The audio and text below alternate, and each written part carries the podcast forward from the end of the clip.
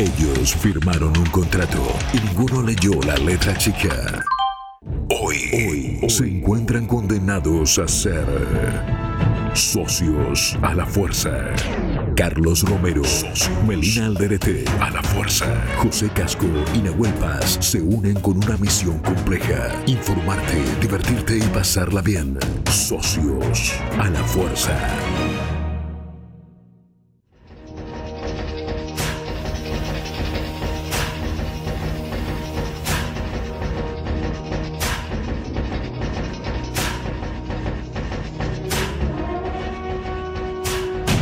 Gracias a un esfuerzo civilizatorio, finalmente logramos dominar la técnica de los viajes intergalácticos. Al borde de la extinción, nos unimos. Mañana partiremos en busca de un nuevo comienzo. No sobra el tiempo, pero sí la esperanza. Día 1. Entre lágrimas y convicción dejamos la Tierra. De inmediato superamos la Luna y en la misma jornada llegamos a Marte. Todo es increíble. Día 10. Sin demora, debimos acostumbrarnos a recorrer nuestro sistema solar. Nos ayudó, lamentablemente, que todo el asombro fue amargo. No hay otro planeta habitable. Día 100. Nuestra galaxia quedó atrás, y luego otra y otra, sin resultados. Ya no rezamos, solo hibernamos. Día 1000. No sabemos en qué momento sucedió, pero nuestra tecnología nos vuelve casi inmortales. El tedio también es enorme. Día 200.000. Nuestros sentidos son tan vastos que solo escribimos esta bitácora por pura nostalgia material. Día... Día, día, día. Llegamos a lo que parece un punto final. Tal vez nos estemos desplazando más rápido que la propia expansión del universo. Lo que vemos es un vacío que se abre en tensión, como una enorme boca que crece y tiembla. Nos hace acordar a un bostezo infinito. También en el espacio lo que mata es el aburrimiento. Buenas noches, tripulación. Esto es Socios a la Fuerza.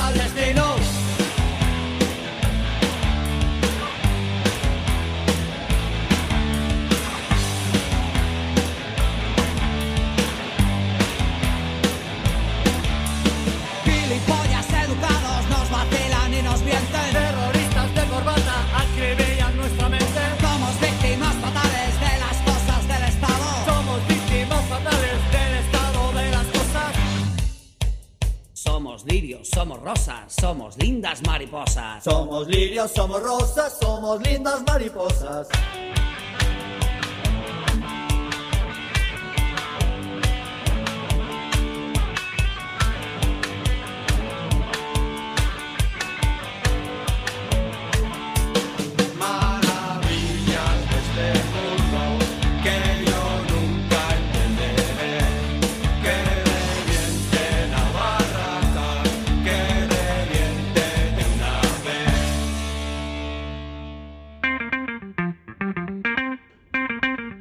Bien, bien, bien, bien, bien. Aquí estamos. Esto es Socios a la Fuerza. Mi nombre es Carlos Romero y esto es la radio Kamikaze en el corazón del oeste, en uno de los corazones del oeste. Me corrijo porque el oeste tiene muchos corazones, por eso es tan difícil de matar. Enfrente la tengo a Melina Alderete. Olis, ¿cómo va? Bien, aquí andamos y a mi izquierda al Gonza, que es el que hace posible que la combinación este, concluya en este programa de radio. Hoy vamos a hablar de la ciencia ficción. Por supuesto, vamos a hacerlo al estilo socios, o sea, es una meta ciencia ficción. En algún momento llegará el Doctor Rock para hablarnos de Ziggy Stardust. Se cumplen 50 años de ese verdadero hito del rock. Siempre viene con hitos del rock. No sé cómo se las arregla Pepe, pero viene siempre con un hito, ¿no? De la música. Encontrador de hitos. Es, claro, es Pepito. Eh, y después vamos a tener también a Nahuel Paz, que viene con un clásico, Isaac Asimov. Ahora, seguramente ustedes habrán escuchado hablar de Isaac Asimov, pero no creo que hayan escuchado hablar como Nahuel lo va a hacer en sus cassettes desde Puerta de Hierro. Por supuesto está Melina, lo que digo siempre, si supiera de qué va a hablar se los explicaría, pero eso es un secreto de Estado. Y vamos a tener un entrevistado que me parece muy oportuno, es Cristian Mallea, él es historietista, dibujante, docente de esta cuestión también. Eh, hace un montón de cosas, pero entre esas cosas que hace, ha dibujado con la veña de Solano López, nada menos, algo del Eternauta. ¿Y por qué Cristian nos parece como un entrevistado estratégico? Bueno, porque si hablamos de ciencia ficción, Argenta, el Eternauta de Héctor Germán Westergel es de nuevo un hito, ¿no? Por primera vez una historieta ocurría, una historieta de ciencia ficción, ocurría en la propia geografía de Buenos Aires.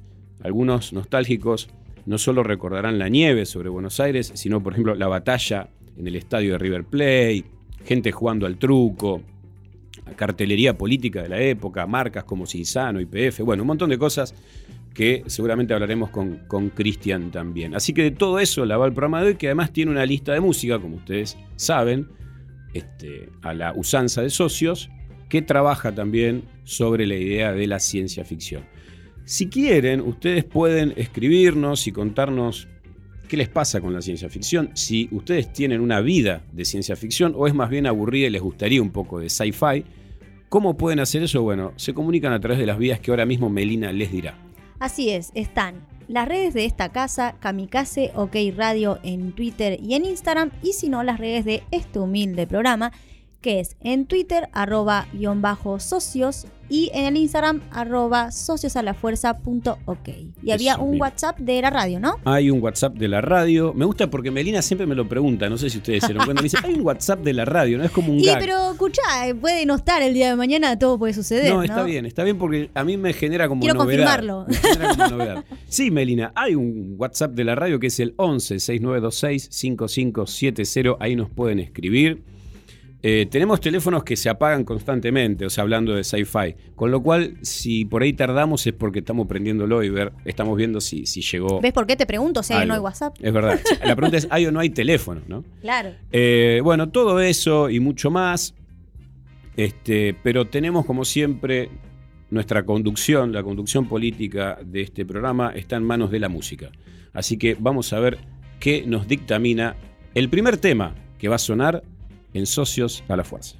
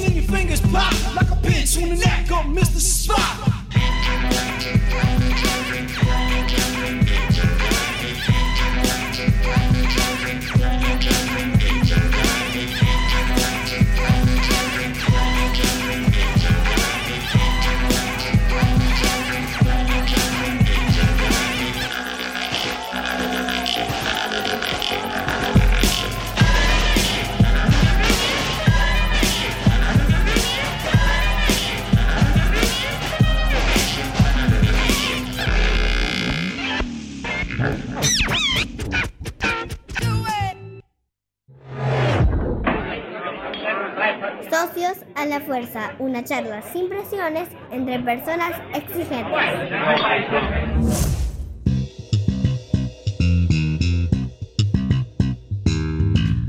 Bien, bien, bien. Con este punteo de bajo, el que llega es el doctor Rock, Pepe Casco. ¿Qué haces, Pepe? ¿Cómo estás? ¿Cómo estás, Carlitos? Bien, ¿vos? Hola Pepe, Acá andamos, ¿cómo anda Mimi? ¿todo bien? Che, Pepe, escúchame, el, el tono metálico con el que está saliendo es porque justamente el programa la va de ciencia ficción, ¿no? Exactamente, es como el, el- a mí me tocó Black Renner. Claro, del que también se cumplen un montón de años ahora, ¿no? No me acuerdo cuántos, pero... Y vos fíjate que eh, fue un hito, ¿no? Marcó ahí la década del 80, eh, reinició la, la, la ciencia ficción y la consolidó también, porque uno podría decir así, de la misma manera que existe esa cosa que Borges llamó Kafka y sus precursores, uno diría, no se puede pensar Terminator si no se piensa Black Runner. Claro, ¿no? por Abrió supuesto. camino. Hoy vamos a hablar de algo de eso también. Abrió camino y estableció un, un género nuevo, una forma nueva, pero eh, fue impactante porque es la primera. A ver, Blade Runner, eh, pa- para algunos que, que estudiaron eso mucho y estudiaron bien, es considerada como la primera eh, cosa apocalíptica eh, post-bomba atómica, podríamos decir, ¿no es cierto? O sea, todo estaba pensado alrededor de la bomba atómica, eh, eh, alrededor de esta cosa que se llamó el mundo bipolar, etcétera, etcétera. Claro, Y, la forma y- en la cual piensa la destrucción Blade Runner es una forma novedosa para el modo en el cual se venía pensando desde Orwell para acá, digamos. En ese sentido, claro. inaugura una nueva forma de, de- de destrucción, ¿no? De apocalipsis. Ujú. ¿Sabes Entonces qué, yo mm, Me Pepe? propuse estar en ese tono. Claro, me parece muy bien. ¿Sabes, Pepe? Bueno, son 40 años de Blade Runner y también se cumplen 40 años de La Cosa de Carpenter, que también es una peli, a mí me encanta, eh, y es una peli que también labura sobre esa, ese género, esto estaría bueno después hablarlo con Nahuel, ¿no? Ese, ese género que se hermana tanto con la ciencia ficción que es el terror, ¿no? Claro. Hay esa combinación, naves espaciales y terror, o seres de otros mundos y terror, es un maridaje que, que siempre, o generalmente digo, da, da buenos resultados, ¿no? Exacto. La, la clave de eso que vos decís está en, por ejemplo, la mejor serie televisiva de los años 70 que tuvo los Estados Unidos que se llamaba Los Invasores. Mm, El Sí, sí. eslogan era David Vincent los ha visto. Es la primera serie dedicada eh, específicamente y enteramente en su totalidad, vamos a decir, para hablar un poco más con propiedad, a la idea de que vienen y nos invaden y se van a quedar acá, digamos. ¿no? Y ahí hay una combinación en ese sentido. Yo diría que lo de la cosa ya estaba en Hitchcock, de todas maneras. ¿Qué quiero decir con esto? Por supuesto que no, no lo digo teleológicamente, sino en el sentido de quiénes son aquellos que ensanchan la manera, la mirada, ¿no? Una mirada así, artística, cultural, digamos, ¿no?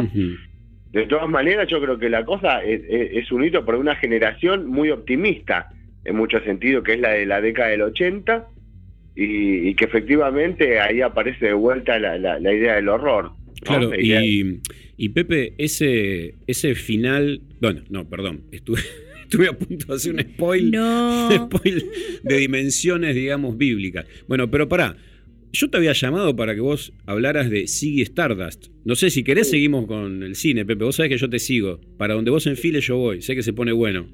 Como siempre, viste que eh, tengo como una deriva enorme. Una vez yo le decía eh, a un amigo, ustedes párenme porque yo tengo cierta tendencia a la narración oral. Y un amigo me dijo, cierta tendencia no, tenés tendencia. Es una inclinación, a la deriva, una ¿viste? inclinación marcada, digamos, claro. Y a la deriva además, sí. Bueno, ¿qué es eso lo de Sig Stardust? Que íbamos a hablar, que vamos a hablar.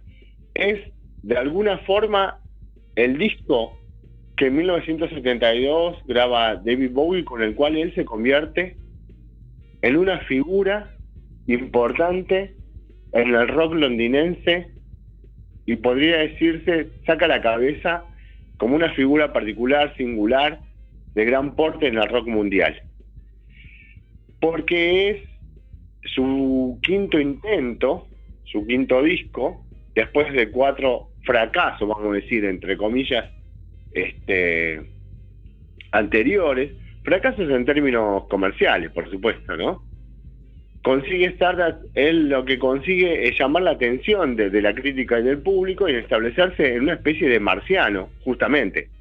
Eso es Big Stardust, un marciano que viene acá a decir que vamos a vivir cinco años mal y luego va a venir una redención. Aparece de vuelta la idea ahí de que todo tiene que ser destruido para que nazca algo mejor. Entonces es una obra conceptual donde cuenta la historia de un marciano que lo que trata de hacer es redimir de alguna forma este, el mundo que nos toca, en momentos en el cual, en los cuales tanto Inglaterra como los Estados Unidos están viviendo una especie de, eh, ¿cómo se dice?, locura futurista o esperanza espiritual y demás. Este Ujú. sale con una de marcianos, digamos. Y esa es la razón por la cual también hace una diferencia, porque lo que él viene a hacer es una cosa rara. Cuando todo el mundo está hablando de espiritualidad, de Osho, este, de Maharaji, etcétera, etcétera, este aparece con Sig Stardust y dice, como decían en los años 30, los cómics de ciencia ficción, que la redención va a venir del más allá, en este caso del planeta Marte. Claro, de un más bueno, allá eh, literal. Exactamente. Pepe, escúchame, hagamos esto. Vayamos a escuchar así y vos te tomás un jengibre y cuando volvés Ah, Perdón. la seguimos. ¿Te parece? Tranqui. A- Aclará la garganta y ahora nosotros escuchamos a, a David Bowie, a.k.a. Ziggy Stardust y la seguimos. ¿Te parece?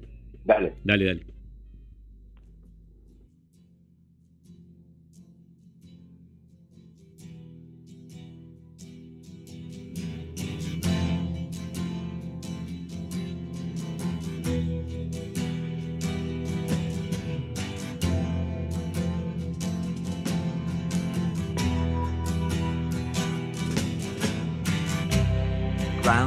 Control to Major Tom.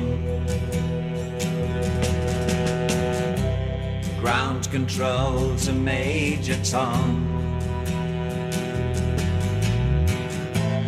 Take your protein pills and put your helmet on.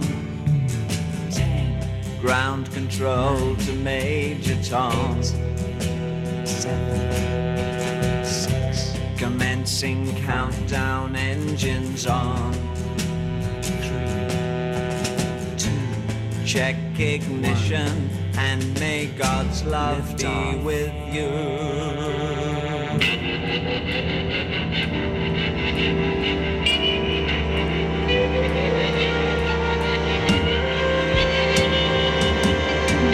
This is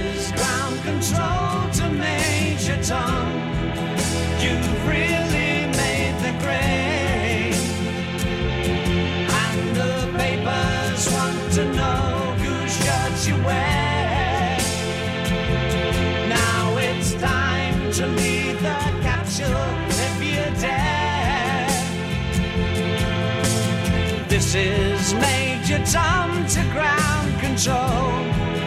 I'm stepping through the door. And I'm floating in a most peculiar way. And the stars look very different today. For here am I sitting in a tin can.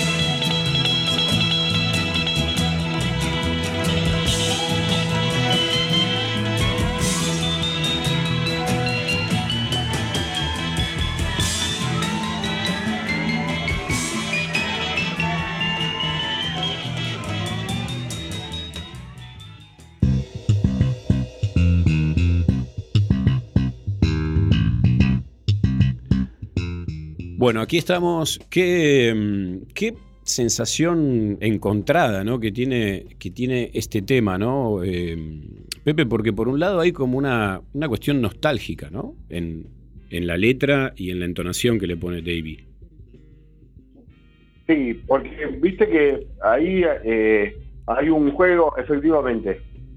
Tienes razón vos, porque, porque hay un juego ahí que Bowie hace muy muy fuerte con, con, la cuestión. Por eso te decía antes de, de que casi me muero de, de la gripe que tengo, este que son los años en donde se busca una especie de paraíso también, ¿no? Algunos por el lado espiritual y este por otro lado, y por eso él va a marcar una diferencia y va a marcar como un rumbo distinto. Pero esos fines de los 60, principios de los 70 son como esos años de la modernización cultural, del hipismo y de, la experimentación con las drogas y, y demás. Y también son los años en donde se busca establecer como, como la idea de, de una armonía, de, de pensar en un reencuentro hacia uno mismo, todo, toda una serie de cosas que tienen que ver con el yo y una vuelta de tuerca. Y son los años en donde él también conoce, y eso le impacta muy fuertemente en la cabeza, le parte la cabeza, a Andy Warhol. Ok, ok.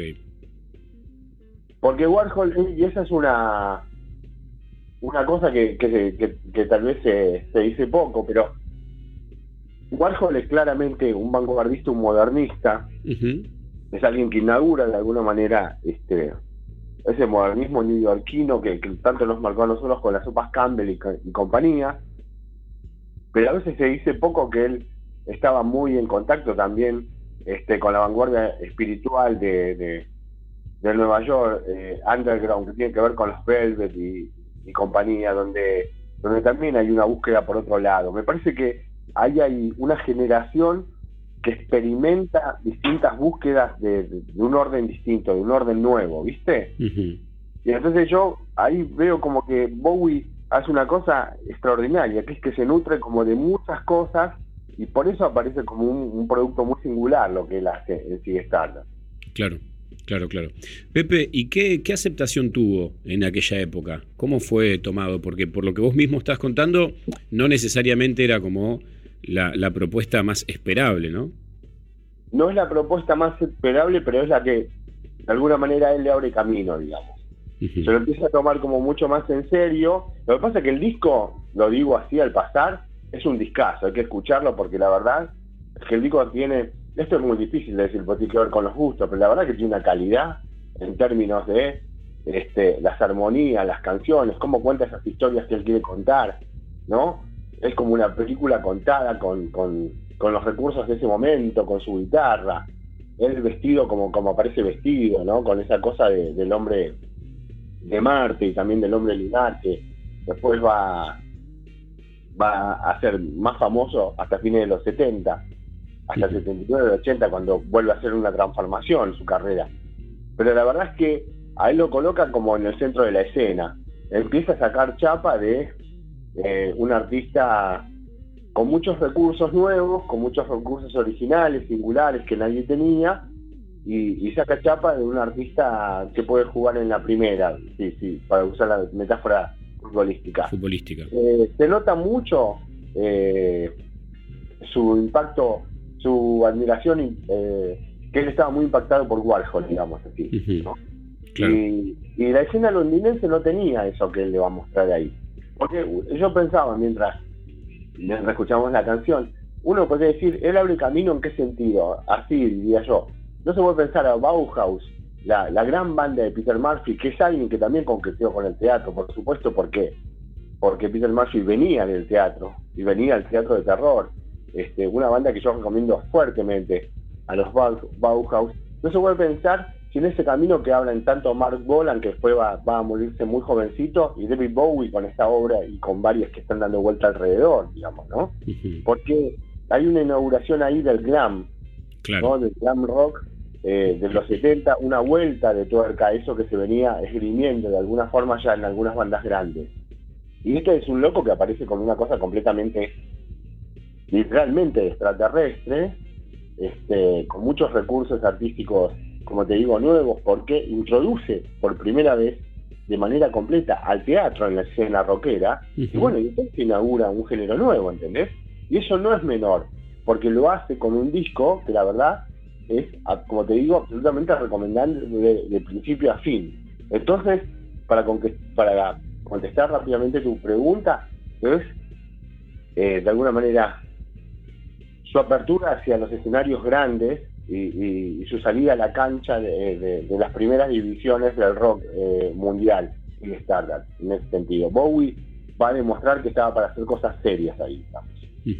Que digo, ya acá desviándonos, prometemos por última vez, que, qué vastedad en la propuesta artística de Bowie, ¿no? Pero me quedo con algo, vos dijiste, la calidad de, de la elegancia, digamos, ¿no? Eh, musical de Bowie es como siempre es la variable que uno va a encontrar, ¿no? En su, en su propuesta.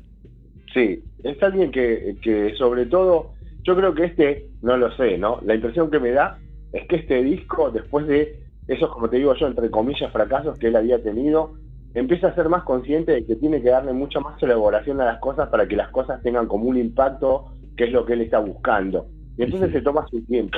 Y después, eh, es- esa cuestión de la calidad. Y después otra cosa, yo ahí lo compararía con Prince. ¿En qué sentido?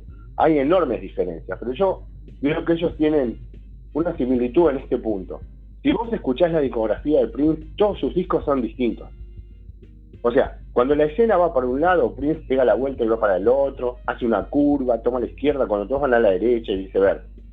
Vos escuchás la, la, la carrera de, de- de David Bowie es algo parecido. No sé, hay que pensar en Team Machine en los años 80. Nadie hacía eso que él hace ahí, ¿no?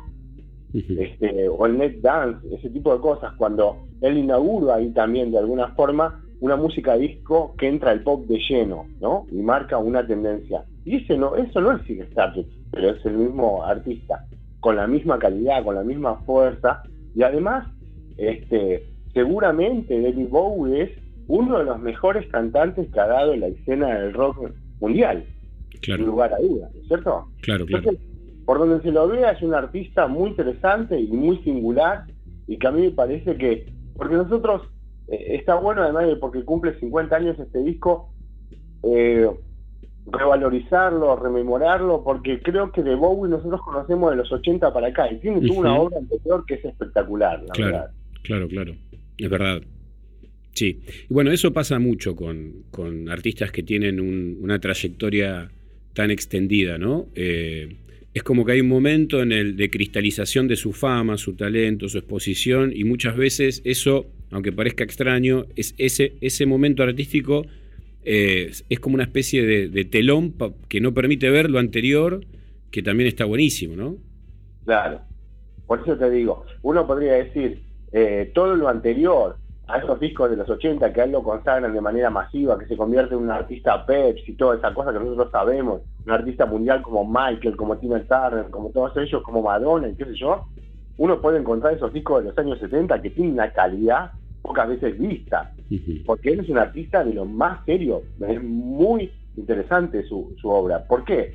Porque es un tipo raro, hace cosas que no hace nadie. Claro. Sí, tiene, mm, tiene, digo, como una serie de, de particularidades y una, hay, él mismo estableció los criterios con los cuales ser escuchado también, ¿no? Es como que Exacto. creó una obra y creó las herramientas conceptuales con las cuales acercarse a esa obra. Eso, eso está buenísimo cuando pasa. Bueno, Pepe, eh, genial, escúchame. Ahora sopita y a la cama, ¿eh? No, no vayas a hacer locuras. No, no, ahora eh, me, me tengo que volver a, a hibernar, exactamente. Está muy bien. Te despertamos dentro de 200.000 años más o menos, a ver si, si encontramos vida en otro planeta. Cuando todo sea un poco mejor, por favor. Buenísimo. Pepe, un abrazo. Bueno, ahora vamos a escuchar eh, un tema más de Siggy. ¿Sí? Gonza, ¿estás ahí?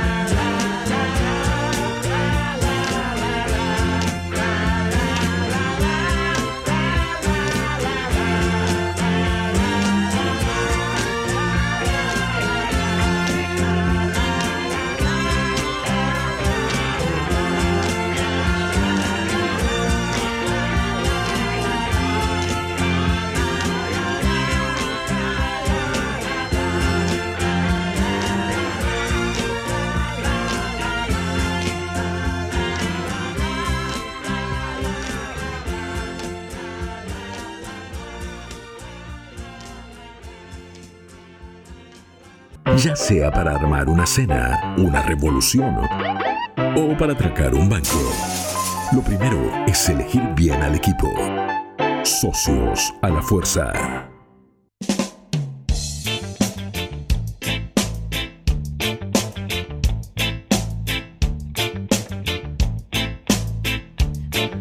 Bueno, continuamos. Eh, ya ha pasado el doctor Rock, que sabemos que está bien. Creo que ha sido internado en este momento.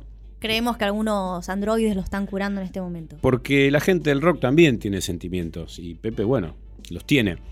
Eh, ahora vamos con alguien que tiene sentimientos, pero hay que buscarlos en las profundidades. en los confines. de- Es un duro. Es Nahuel Paz, que nos ha mandado una serie de casetes.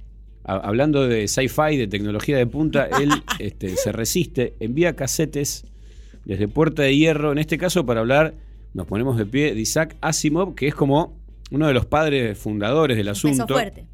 Y van a ver hasta qué punto es uno de los padres fundadores cuando empiecen a escuchar lo que Nahuel tiene para decir.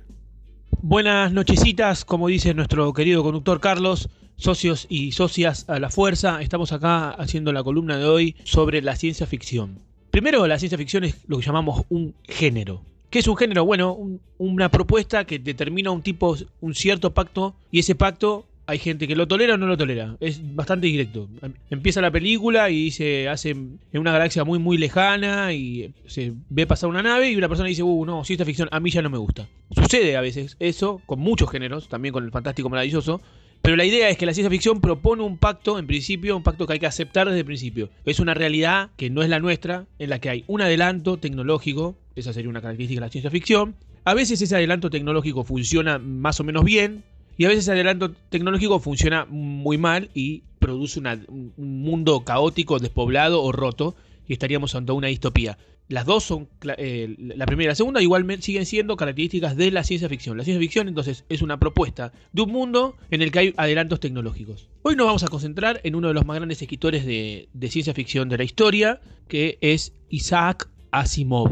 Posiblemente junto a Robert Heinlein, un norteamericano muy reconocido, también gran escritor, Arthur Conan Clarke, Úrsula Le Guin, por supuesto, Philip Dick y algunos otros más de los, más de los escritores más importantes de ciencia ficción de la historia. Isaac Asimov nació en Rusia y eh, en algún momento migró a Estados, a Estados Unidos. No es de los únicos, hubo una buena parte de migración de escritores rusos que terminan en Estados Unidos. El otro ejemplo, alguien del que también ya hablamos, es Vladimir Nabokov. Isaac Asimov tiene una obra larga, compleja, con una serie de novelas que han sido adaptados a veces con mejor resultado y a veces con peor resultado. Por ejemplo, Yo Robot con Will Smith es una adaptación de un par de cuentos de él. Me interesa porque ahí aparece un robot malamente retratado. La película no está mal, a mí no me disgusta, pero malamente retratado porque hay un personaje de la obra de, Isaac Asimov que se llama R. Daniel, que sería Robot Daniel, ¿no? Que aparece en casi toda su obra eh, repitiéndose todo el tiempo. La idea sería desarrollar alguna de, las, de los tópicos de, de Isaac Asimov y eh, nombrar alguna de sus novelas. La más importante es la trilogía, trilogía Fundación, que finalmente terminó siendo una pentalogía de cinco libros y además finalmente hay una relación muy larga en, en esa obra que aparece, que va eh, plasmando relaciones en todas sus novelas, en la mayoría de sus novelas. Pero para hablar de la trilogía de Fundación tengo que hablar de otra cosa, que es la, las tres leyes de la robótica. De alguna manera inventadas por Isaac Asimov para su narrativa. ¿Qué serían las tres leyes de la robótica? Tres leyes que se cumplen siempre, todo el tiempo, toda vez en la ciencia ficción que viene de la rama de Isaac Asimov y del resto que lo van a seguir tomando para siempre como tres leyes inamovibles. Una, una invención del propio Asimov en un cuento que se llama Círculo Vicioso que va a aparecer para siempre en toda la narrativa, no solo de Isaac Asimov, sino de otros escritores de la época. Como los, hombres, en, este caso, ya tienen relación con robots, hay una primera ley que es un robot no hará daño a un ser humano ni, ni por acción ni por inacción permitirá que un ser humano sufra daño. Segunda ley, un robot debe cumplir las órdenes dadas por los seres humanos a excepción de aquellas que entren en conflicto con la primera ley. Y la tercera ley es que un robot debe proteger su propia existencia en la medida en que esta protección no entre en conflicto con la primera o con la segunda ley. Bien, ¿vieron? Esas son las tres leyes de la robótica. Eh, obviamente, todo el tiempo vulneradas, ¿no? Porque creo que el relato avanza en la medida en que esas leyes no, se cumplen o pasan cosas con esas leyes. Pero si ustedes aplican estas tres leyes que contaba Nahuel, bueno, van a poder entender mucho de la ciencia ficción. Y fíjense lo grosso que, que es Isaac Asimov, que dentro de un género estableció una serie de reglas de la ficción para que sean verosímiles las obras de quienes lo siguieran. O te lo crees o te lo crees. No sé, digamos, eh, cuántos casos eso eh, ha sucedido. De nuevo, me falta Nahuel acá para preguntárselo, porque yo le hago esas preguntas que no están preparadas y lo bueno es que él siempre tiene respuesta. Me pasa con Pepe, me pasa con Belina. Eh, pero no sé cuántos casos hay, ¿no? De un, de un escritor, una escritora que no de forma implícita, sino de forma explícita estableciera unos criterios en su obra y que esos criterios después se establecieran como reglas del género, ¿no? La verdad, eh, buenísimo. Bueno, pero sigamos escuchando a Nahuel que ahora va a hablar un poco más de, las reglas y también se va a meter dentro de la obra de Asimov para que vean también cómo esa obra eh, tiene un influjo sobre todo lo demás. Estas tres leyes entonces significarían, primero, la humanidad, segundo, la humanidad manda, a no ser que sea dañar a la humanidad, y tercero, bueno, en tercer caso, el robot como una cosa, como una cosa viva, con una cierta agencia, podemos decir, debe protegerse siempre y cuando no atente contra la humanidad. Todo esto que parece largo y, no sé qué, podemos decir- resumirlo en dos novelas de, Asimov que son muy importantes para, para nosotros. La bóveda de acero y El sol al desnudo. Eh, son dos policiales con marco de ciencia ficción. En ambas novelas aparece la idea de que los hombres viven en, encerrados, no pueden salir, el mundo está contaminado y no se tocan entre personas, no hay contacto, solo hay videollamada. Bóvedas de acero es una novela de 1954, el mundo está radioactivo, entonces los hombres viven encerrados en esas bóvedas, esas bóvedas nos contienen, se produce un, asesinato en un lugar y hay un, tipo que tiene que ir a investigar y quien lo acompaña es Red Daniel. Eh, la segunda continuación de esta novela es El sol al desnudo. Dos grandes novelas, porque la cuestión del policial invitan a una reflexión profunda sobre lo humano, y ahí es cuando retomo la cuestión de, de la Fundación e Imperio, que es una, de- había dicho una trilogía. ¿Por qué? Primero, me dijeron que hay una adaptación que no me atreví a ver, porque ya me dijeron que hay, eh, cambios en, los géneros de los personajes, por ejemplo. Eh, no, no le, no le veo sentido hacer un- una adaptación en el sentido, en, en sentido este, progresista. Es una, una serie de novelas que ya tiene en sí misma una reflexión sobre la humanidad. Esta pentalogía, Fundación e Imperio, y la segunda fundación era la tri- trilogía principal a la que se, la- se le agregan luego dos, dos obras más. Trata sobre un mundo futuro en el que la, humanidad necesita construir un nuevo mundo. Necesita construir algo nuevo porque la Tierra no funcionó, está destruida, nunca se dice del todo el motivo, y entonces lo que hay es un intento de fundar una nueva liga humana. ¿Qué pasa con esta fundación de esta nueva liga humana? Bueno, tiene un problema que es la posibilidad de que eso se convierta en un imperio. ¿Quién leyó muy bien estas obras? Eh, George Lucas, para hacer que Star Wars. ¿Por qué? Porque Isaac Asimov había leído muy bien varias cosas. Primero es su propia afiliación ruso-norteamericana y segundo, el Imperio Romano. Entonces, ¿qué hace en esta lectura? Propone una, no una solución, sino una forma en la que la humanidad tiende a una nueva fundación y luego aparece en esa nueva fundación un imperio. Si, lo miran en ese sentido, están viendo Star Wars, ¿no? Como Palpatine, el, el que termina siendo el emperador, intenta fundar un imperio de una república. Bueno, fíjense que este cassette es el cassette rotulado como Nahuel haciendo amigos. Primero eh, dijo un par de cosas sobre una película, sobre la película Yo Robot. Eh, no hacía falta tener el conocimiento de Nahuel para saber que esa película, digamos, está un poco flojita de narrativa, por así decirlo. Y después dijo algo que, que me parece que es muy importante para las personas que gustan de la obra de George Lucas, de Star Wars, y eso que habla bien de George Lucas porque, digamos, leer bien a Isaac Asimov habla bien de él, no habla mal, y además que leyó muy bien otras tantas cosas, ¿no? Incluidas cuestiones vinculadas a la religión, al budismo, bla, bla, bla. Pero eh, la literatura tiene esta cuestión de que vos ahí vas a poder encontrar muchas de las claves para entender otro tipo de productos, como pueden ser los del cine. El cine se la pasa leyendo literatura, se la pasa leyendo literatura. Eh, y cuando se le termina la literatura, lee cómics, por ejemplo, ¿no? Como podemos ver con todas las películas de gente súper que vuela y tiene capas. Es decir, el cine leyendo cómics. Pero me parece muy buenas las dos o tres claves que tiró Nahua acá. Y estaría bueno pensar eh, las, eh, la saga Star Wars y otras tantas pelis que tienen que ver con la ciencia ficción a partir de la obra de Asimov. Seguramente esto ya se hizo, pero no está bueno ¿no? volver a hacerlo. Eh, tenemos el último de los cassettes eh, de Nahuel, no se lo pierdan, porque en este caso es, digamos, vieron que dicen las remakes, no buena, bueno, esto no sé qué sería, la tercera película de la saga de Nahuel, está muy buena también. Bueno, amigos y amigas, los, los estoy acercando a un escritor, Isaac Asimov. Asimov es uno de los fundadores en el sentido de mm, fuerte de la ciencia ficción contemporánea.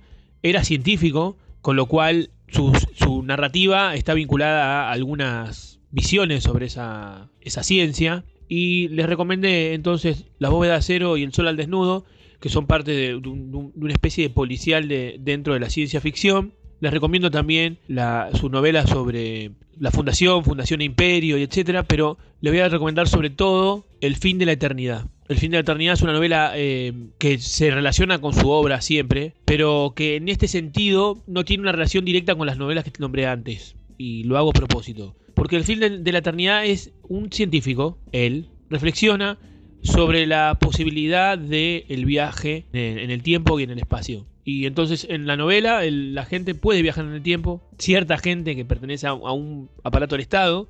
eh, parece estar todo muy controlado, esos viajes en el tiempo. Y bueno, empiezan a aparecer una serie de, cuestiones turbias que el, el- personaje tiene que resolver. A mí me parece el- El fin de la eternidad la mejor novela de ciencia ficción que se escribió en la historia de la humanidad. Es solamente eso para decir. Con eso cierro esta columna, socios y socias. Gran abrazo, esperamos verlos o no verlos, escucharlos o queremos sus mensajes o hagamos algo.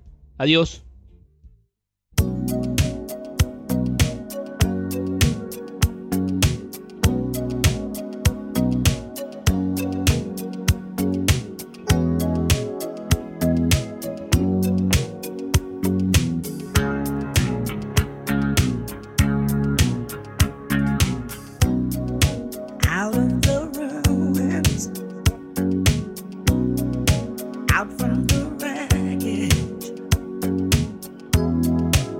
Can't make the same mistake this time.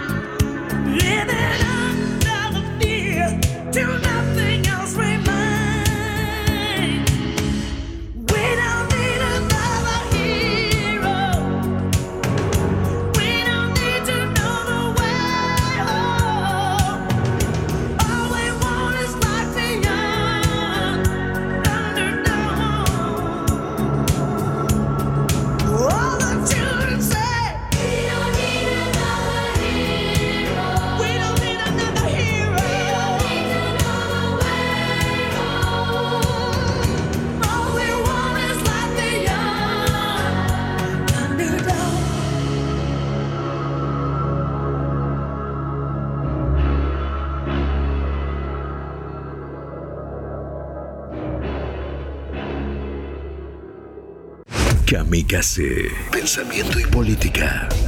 Vengo a proponerles un sueño, un sueño, un sueño. Un canal abierto.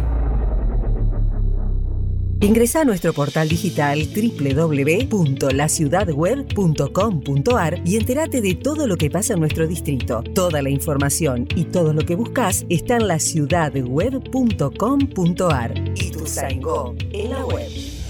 En Kamikaze, la información está en primera dosis. De lunes a viernes, de 10 a 13. Juanma Alarcón hace primera dosis. Una inyección de información conurbana. Explota Kamikaze. Rock y conurbano. Cinco Esquinas, productora audiovisual. Cinco Esquinas, Filmación, fotografía y diseño profesional. Ofrecemos un servicio de alta calidad. 15 años, bodas y todo tipo de eventos. Todo tipo de eventos. Transmisiones streaming. Realizamos transmisiones streaming en calidad HD, con equipamiento de última generación y con un personal altamente capacitado. Comunicate 5 esquinas productora arroba gmail.com o a través del 15 54 90 35 16 15 54 90 35 16 Filmación, fotografía y diseño profesional. Somos la productora líder en transmisión streaming y eventos en zona oeste. 5 esquinas productora audiovisual. Porque hay momentos en la vida que son únicos e irrepetibles. En la tarde Kamikaze hay agite y rock and roll. Dedos pegajosos. Martes y jueves de 14 a 17. Pablo El Rolinga, Vicky Rudnick y Alan Smerling hacen Dedos pegajosos. La tarde piola. Explota Kamikaze. Y tu sango. Buenos Aires. Kamikaze. Rock y conurbano. The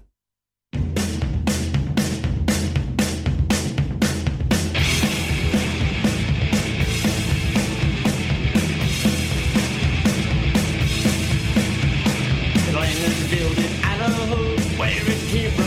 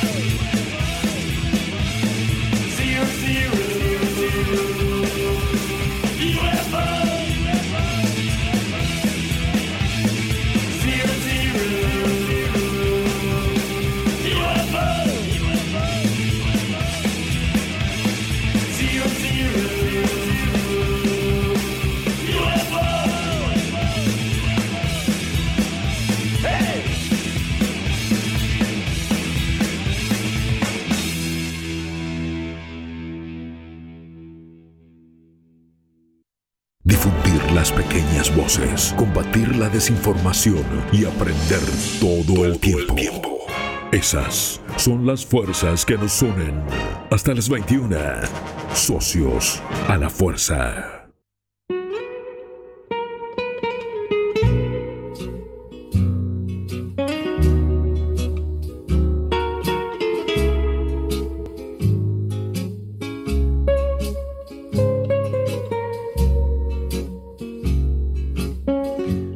Bien, aquí estamos en Socios de la Fuerza. No se confundan, esa música es de la entrevista, pero la entrevista es en unos minutitos nada más. Recuerden que vamos a hablar con Cristian Mallea. Cristian es guionista, dibujante, profesor de literatura y docente de dibujo argentino. Yo siempre que leo los currículums de mucha de la gente que entrevistamos, digo, ¿en qué momento, no? ¿Cómo es que haces todo eso? ¿Cómo bueno, coordinás tu vida normal de persona con todo lo que laburás? Con todo lo que laburás. Pero bueno, lo vamos a hablar. De hecho, Cristian está laburando en este momento. En este instante. Y vamos a hablar con él en unos minutos nomás cuando termine eso. Eh, pero bueno, queremos también comentarles algo. El 20 del 7, o sea, el 20 del mes próximo, Así es. se estará presentando el libro Exploraciones, ensayos en torno a Pablo Capana, a cargo de Matías Carnevale, que es el coordinador, y de Andrés Pablo Bacaro, que es quien prologa. ¿Por qué citamos este caso? Bueno, porque eh, Pablo Capana es un referente importante también para la ciencia ficción en nuestro mundo, nuestro planeta, nuestro país. Nuestro Si- territorio. si quieren más datos de esto, ahora Nahuel Paz nos va a ilustrar y nos lo va a comentar. Eh, recién les decíamos que en unos minutitos nomás vamos a estar hablando con Cristian Mallea. eh, y él seguramente va a tener cosas para contarnos no solo de su obra, sino también la de Héctor Germán Westergen, ¿no? que es un personaje central en un montón de cosas de nuestro país. Por un lado, en la historieta, con lo cual es, un personaje central para la cultura masiva de nuestro país. También muchas de las historias que están en historietas, Westerger las escribió a modo de libro, son muy divertidas, muy interesantes. El propio Eternauta tiene una versión eh, libro. Recuerden, El Eternauta es un cómic que se empieza a publicar ahí por el 57, a mediados del 57, y en entregas, ¿no?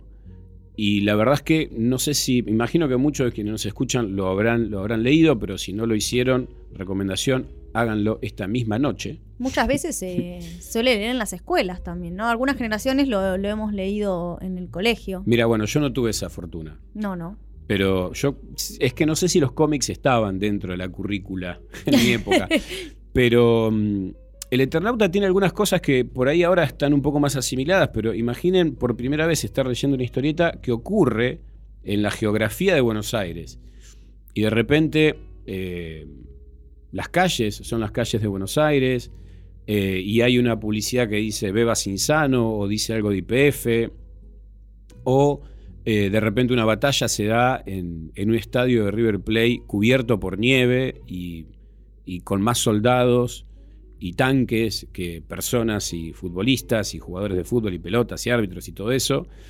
Eh, la verdad, impactante. Por muchos otros motivos también lo es. Hay un trasfondo político en la obra de Westergel, pero ese trasfondo político no, no, no es un- una condición para el disfrute, lo cual hace que justamente sea mucho mejor como, como historieta. Eh, están personajes increíbles como los Mano y los Ellos. Después uno lee El Eternauta, conoce la historia de, Héctor Germán Westergel y de su familia, ¿no? Una familia golpeadísima por el terrorismo de Estado, golpeadísima por el terrorismo de Estado. Eh, digo, uno, uno conoce esa historia y después lee la obra de Westergel y le puede encontrar claves vinculadas a la política. Pero me parece que eso es algo que fortalece, no es algo, como les decía antes, que hace que la obra tenga que necesariamente ser leída en esa clave o, que la vuelve dependiente de esa clave. Así que entre tantas cosas que el Eternauta nos permite conocer, como puede ser la ficción eh, situada en, en un lugar cercano, es decir, en, en este caso en Buenos Aires, y, y también la cuestión del héroe colectivo, ¿no? Digo, hay una cuestión del héroe colectivo que fue también muy utilizada por el kirchnerismo, con lo del Nestornauta, alguno recordará, el héroe colectivo está eh, incluido en esta obra del Eternauta.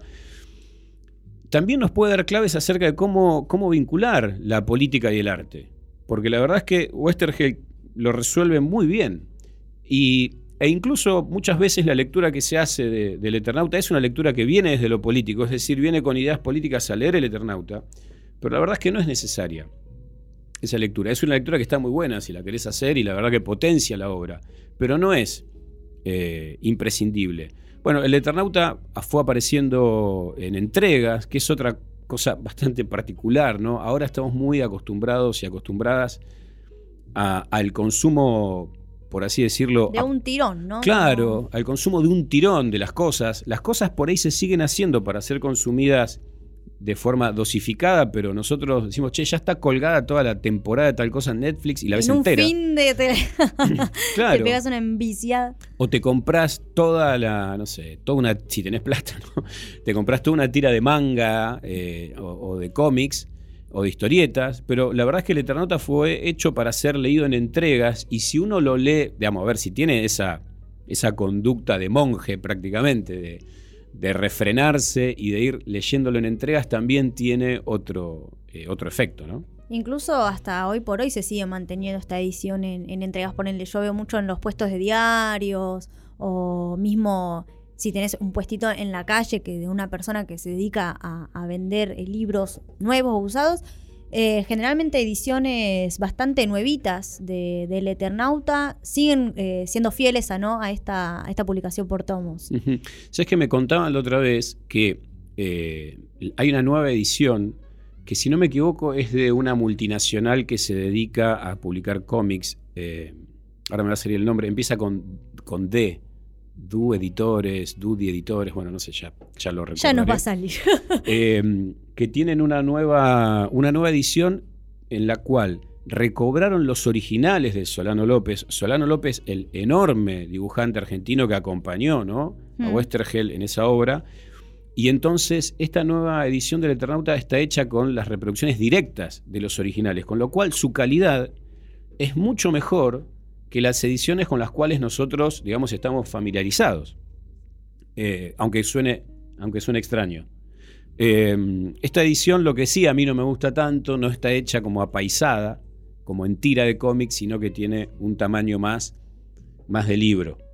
Eh, pero bueno, vamos a escuchar un poquito más de, de música y ahora, después de ese tema, seguramente, fíjense, este tema, que es un tema de Spinetta, y nosotros lo elegimos para que suene como un tema de ciencia ficción, no sé, fíjense, les decía, después de este tema, eh, vamos a seguramente a poder hablar con Cristian Mallea y de esto que estuvimos charlando con Meli, se lo vamos también a compartir a él, a ver qué tiene para decirnos. Ahí va el capitán Beto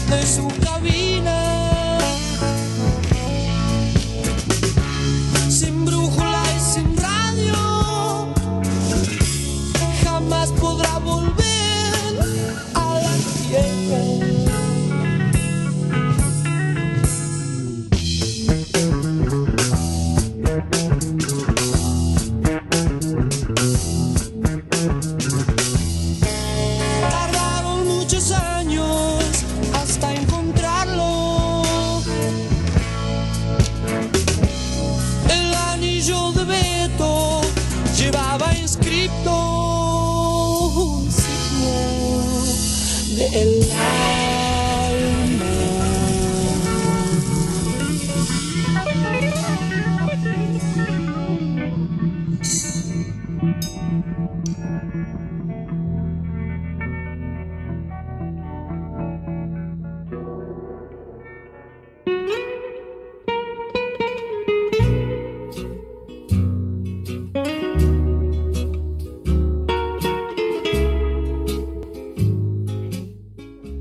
Bien, aquí estamos de regreso en Kamikaze y ya estamos en comunicación con nuestro entrevistado del día, que es Cristian Mallea. Ahora lo voy a presentar, lo vamos a saludar, mejor dicho. Primero les voy a recordar un poco algunos tips de la hoja de ruta de Cristian. Dijimos guionista, dibujante, profesor de literatura, docente de dibujo.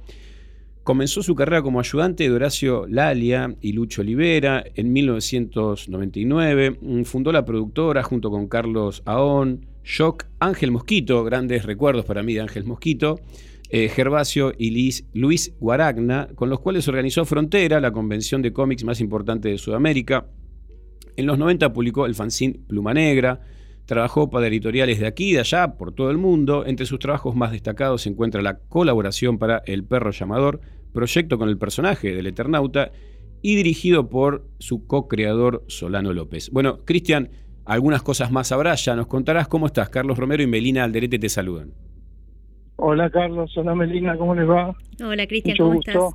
Muy bien, aquí andamos. Eh, Cristian, ¿est- ¿estabas dando clases hasta ahora, hasta hace unos minutitos? Hasta hace un segundo. Ah, mira. Cuando recién contesté el teléfono era que habíamos salido con los alumnos conversando y bueno, recién los puedo atender, disculpen la desprolijidad. No, por favor, no, no. Escúchame, y en este, en este caso eran clases de qué? De historieta. Ah, mira. Este año comencé, volví un poco a, a mi pago. Yo soy de Ramos Mejía, crecí acá, si bien tengo orígenes en Cuyo. Me crié en Ingeniero Brián, no sé si conocen. Sí, sí. Es una estación perdida ahí, en el ramal que va a La Plata Y, mm, pero todos estos años los hice en Morón, donde me afinqué, donde me casé, donde tengo la escuela SOPI. He invitado por amigos a la Casa de la Cultura de Ramos Mejía, empecé este año un taller de historieta. Mira qué bueno. Bueno, apasionante, como siempre, desafíos nuevos, tratando de transmitir esta disciplina que, que- que amamos tanto. ¿Sabes qué? Te, te hago una consulta que me surge de, de- de escucharte, Cristian. Eh, ¿Cómo, digamos, por ahí para vos es muy sencillo esto que, pregunta, que pregunto tiene que ver con, con, digamos, el desconocimiento? Digo, ¿cómo administrás las, las distintas tendencias que hay ahora en la historieta? ¿no? Porque hace, hace un tiempo, digamos, yo me crié este, leyendo obviamente a, a Westergel, después eh, empecé conociendo también los cómics gringos, ¿no? Por el peso que tenían, pero ahora hay una presencia muy fuerte de todo el manga, ¿no? De todo lo que viene de, de la cultura japonesa y demás. ¿cómo, ¿cómo haces para administrar eh, esas distintas vertientes? Por ahí no es ningún problema, ni mucho menos, digo, pero me, me resulta, me genera curiosidad preguntarte esto. Y según desde dónde lo mires. Eh, en general, mirá qué casualidad, estábamos conversando hace un rato de eso con, con mis alumnos. Hay una, hay poca conciencia en Argentina del nivel al que nosotros eh, llevamos la disciplina. Eh, vos ahí mencionaste algunos hitos importantes, ¿no? El Eternauta, pero también Patrusú, pero también las grandes editoriales, los grandes humoristas. Eh, en general hemos perdido esa memoria y no tenemos conciencia de, de cosas que nos pasan, que sí estamos de este lado del mostrador y nos dedicamos a la disciplina, que a nosotros mismos nos sorprenden, ¿no? Yo no sé, crecí en un, en un medio en el que Eugenio Sopi, Alberto Brescia, mi propio maestro Horacio Lalia, era, era común saber el derrotero de ellos internacional. Por ejemplo, todos los que yo te mencioné son estudiados en universidades norteamericanas o francesas. Pero cuando te pasa algo muy concreto como esto que te voy a contar, caes en la cuenta, ¿no? Un día estaba buscando laburo en Francia, el Festival de Angoulême, y estaba haciendo una fila junto con, no sé, chinos, panameños. Y al lado mío había un conocido que nos habíamos hecho amigos esos días del festival, salvadoreño. Sale un franchuto y pregunta, ¿hay argentinos en la fila? Entonces yo como buen argentino eh, miré para otro lado, me hice el sota y dije, bueno, debo, tendré que pagar algo extra, ¿no? Claro, por las dudas. Por la duda no digo nada. Y pero el salvadoreño que está al lado mío como que me empuja, me dice, acá, acá, este es argentino. Y yo, todo colorado voy y le digo, bueno, me hace pasar el francés. Era muy, muy francés, el tipo me atiende así rápidamente. Bueno, consigue el laburo finalmente, pero no me daba ninguna explicación. a re- Yo, toda la entrevista, era una editorial grande, imagínate tener que eh, hablar con un tipo que te va a dar laburo en una editorial grande, en un idioma que no dominás.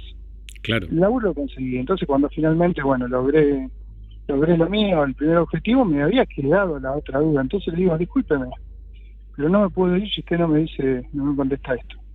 ¿Por qué me hizo pasar a mí? Y me mira el tipo así como, viste, casi con desdén, te diré. Me dice, porque son los mejores. O sea, era una, era una, una cuestión de utilitaria, ¿no? El trámite de él. Y me quedé helado, realmente no me lo, no me lo esperaba, ¿no? Ni Claro. mejores sueños de, maradonianos. Claro, la- la- la autopercepción, ¿no? Claro, no, no tenemos esa conciencia, no la respetamos, la honramos pocas veces, sobre todo, el- el- si bien en los últimos años, ¿no? La llegó a las escuelas, la historieta o cierta historieta, eh, no sé, la, la historieta fundacional nuestra no está reeditada, excepto el Eternauta. El Eternauta para atrás, que hay 50 años de historieta, no está publicada, ¿no? Claro. El Negro Raúl, que es la primera gran historieta argentina, que es de 1916, nadie, ni siquiera nosotros, los que nos dedicamos a esto, podemos ir y leerlo, excepto que esta semana se publicó, la Biblioteca Nacional publicó un estudio muy profundo sobre el Negro Raúl y la obra de Lanteri, pero no sé, no hay cosas de Ferro, que es de la década del 50, y publicó en el Anteojito, por ejemplo, todo lo que se publicó en el Anteojito, casi nada de eso está republicado, está a mano en una librería. Claro. Claro, claro. Entonces somos como campeones morales en ese sentido los que hacemos historieta, ¿no? Sabemos que, pero en lo concreto hoy no tenemos trabajo, por ejemplo, ¿no? Entonces la- pasa a segundo plano este problema de las disciplinas porque es cierto que hay manga, pero tampoco el manga viene a cubrir un vacío muy concreto que es del laburo, ¿no? En, en la cultura Claro, argentina. claro, pues es un producto, es un producto que llega eh, en su enorme volumen elaborado. Tal cual, y también lo que más allá, esto ya es preocupación mía y por ahí de pocos más, pero también es cierto que, que genera lectores muy fieles y, y abrió el campo a las, por ejemplo, estoy convencido que la oleada de chicas que hay hoy es obra y gracia de la apertura del manga a, esa, a esas lecturas. Ten en cuenta que, no sé la edad que tenés vos, pero yo que tengo más de 50, eh, éramos puros lectores varones, era raro que aparezca una mujer Claro. eh, entre medio de nosotros y, y creo que el manga colaboró con eso. Pero desde el otro lado del- del- de la parrilla te puedo decir que lo que sucede es que los chicos adocenan su, su estilo de dibujo o lo, pegan a ese tipo de dibujo que necesariamente va, va a ser animado y por eso tiene que ser todo bastante similar y nos perdemos la principal o la única característica de la escuela de historieta argentina que era que cada autor era distinto del otro, ¿no? Claro. Eso es algo que, que sí es difícil de, de transmitir a los chicos que vienen con una impronta muy fuerte o son lectores así asiduos de, de manga, ¿no? Claro, claro. Sí, además, bueno, esto que vos decís que empiezan, empiezan a ser como eh, storyboards de lo que va a ser algo animado, ¿no? En, en algún punto. Claro, y también ni hablemos de lo que sucede con la animación en Argentina, ¿no? Lo que sucede en el cine en general, que digamos está usando mucha mano de obra a nivel técnico, pero no, no de creadores, ¿no? Ujú, No está sucediendo que la animación argentina tenga, tenga sus creadores haciendo largos, por ejemplo. Claro, bueno, eh, eh, para quienes nos es- están escuchando recién ahora, estamos hablando con Cristian Mallea, guionista, dibujante, profesor de literatura, docente también de dibujo argentino. Eh, y una de las cosas que, que comentábamos, Cristian, cuando te presentamos, es que mm, tuviste la oportunidad de, de trabajar con Solano López, hacer algo vinculado al- a un personaje, digamos, como central, que es el Eternauta. Te queríamos preguntar cómo fue eso y qué significó para vos. Y son esas cosas que, qué sé yo, eh, siempre un, porque imagino que nunca nadie está conforme cuando te dedicas a una disciplina artística, querés siempre un poquito más, está esa cosa, no sé si es el ego o las ganas de trascender, de dejar tu huella, que siempre querés más, ¿no? Pero cuando miro para atrás digo, bueno, viste, yo me siento un privilegiado, ¿no? Eh, porque era gente que, toda la gente que finalmente conocí, que fueron mis maestros, algunos de ellos amigos, y si no grandes colegas como, como Solano, eh, eran gente que yo leía y admiraba de antes, aunque no le conocía la cara. Y cuando finalmente los conocí, es por eso que, que- que nosotros acá en la SOPI somos bastante duros con, con el colega que no se porta igual que ellos, ¿no? Eran gente de tanta grandeza, tanta generosidad, donde no cabía ni un ápice de, de- de- del ego que uno, a veces le ve a la gente que recién comienza. Eh, no sé, por decirte que Solano era un tipo que, que, que te trataba de igual igual desde el primer momento que te veía, ¿viste? Eh, y lo mismo Eugenio, lo mismo Lalia, lo mismo Kio, todavía te puedes encontrar con tipos así como Alcatena, ¿no? Que son Claro. Eh, caballeros de otra época en un sentido, ¿no? Por ejemplo, Solano, tengo una anécdota linda con Solano en 2005, antes de que yo imaginara que Solano fuera a decir, ¿por qué no te dibujas un Eternauta? Yo viajé a Tucumán con él. Subimos a un avión que era como una lata así espantosa, pero bueno, era un avión gratis que nos habían puesto para que viajemos a Tucumán. Entonces yo le hago el comentario así como en sorna, ¿no? Es la primera vez que me- el Estado me paga un pasaje. Y se da vuelta el viejo me dice, a mí también. Era la primera vez que le pagaban a él un pasaje. Fuimos a la eh, Semana de la Memoria en Tucumán, ¿no? Imagínate lo que es la Semana de la Memoria en Tucumán, un lugar donde, donde la dictadura militar se ensañó con su juventud, donde las selvas tucumanas eh, asesinaron muchos jóvenes, estuvimos en lugares como el Pozo de Vargas o como la escuelita de familia, donde habían torturado y hecho desaparecer a niños, viste, a adolescentes de secundaria. Todo ese viaje lo hicimos juntos y, y Solano con su, su eterna amabilidad y disposición no se esperó, viste, que, que, que él aparte de ser ese dibujante de Eternauta fuera a ser algo así como alguien que, no sé, que, que los movimientos sociales lo iban a recuperar, ¿no? Este, Estoy hablando de antes del Néstor Nauta, ¿no? Todavía no había pasado el Néstor Nauta. Eh, y estábamos en el Pozo de Vargas y alguien dice, acá está el dibujante del Eternauta. El, el Pozo de Vargas era un acto que se había hecho en este lugar donde tiraban en un pozo literal, de Uzi y los suyos, a la gente, y la estaba organizando el movimiento, creo que era Barrios de Pie o, o Sin Tierra, algunos de estos movimientos de base muy, muy populosos ahí en Tucumán, eran los organizadores, con lo cual la gente que venía al frente de eso eran militantes de muchos años, ¿no? Obvio, todos habían leído de Eternauta y nunca se imaginaron que un día iba a estar ahí en Tucumán con ellos el dibujante. Claro. Entonces cuando se corre la voz y la gente empieza a rodearnos, ¿no? A- yo estaba con él nada más. Yo estaba, estaba en el lugar indicado. Eh, nos rodean, entonces les digo, me preguntaba a mí, ¿usted es el dibujante? No, no, no, él, viejito, ese que está ahí. Entonces lo agarraron y como que lo, se lo elevaron como en andas y le pusieron en la mano un, un altavoz, ¿no? Eh, le pidieron que diga unas palabras, casi se muere, ¿no? Y, y el viejo me decía, Cristian, decía algo vos que sos más hábil para la palabra. No, no, Solano, lo quieren a usted. Diga algo usted. Bueno, eh, el viejo me miraba así, naufragando, y de repente fue como que el- algo lo iluminó, ¿viste? Se concentró, y ya no me voy a acordar exactamente qué dijo, pero todos terminamos llorando, ¿no? Mirá.